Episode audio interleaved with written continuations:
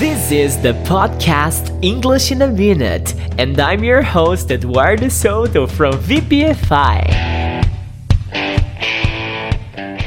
Today, I'm gonna teach you a very nice expression in a minute or so.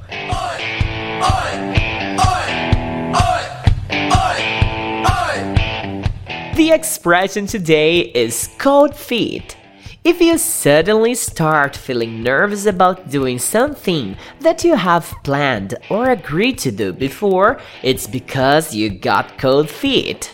It happens especially when you're frightened about a big step in your life, like getting married or asking for the divorce.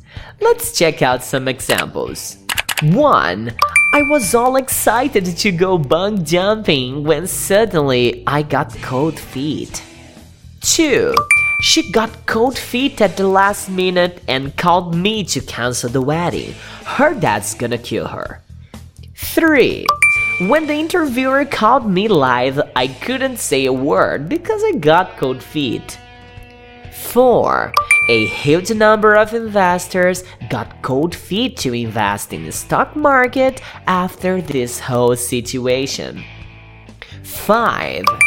Do you have an emergency plan if you get cold feet again on the stage?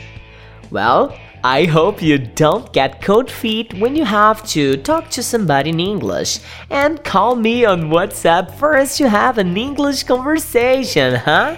Send me a message on WhatsApp with a sentence using the expression cold feet and also leave us a comment on YouTube with your example. See you later, alligator. See you in a while, crocodile. Ciao.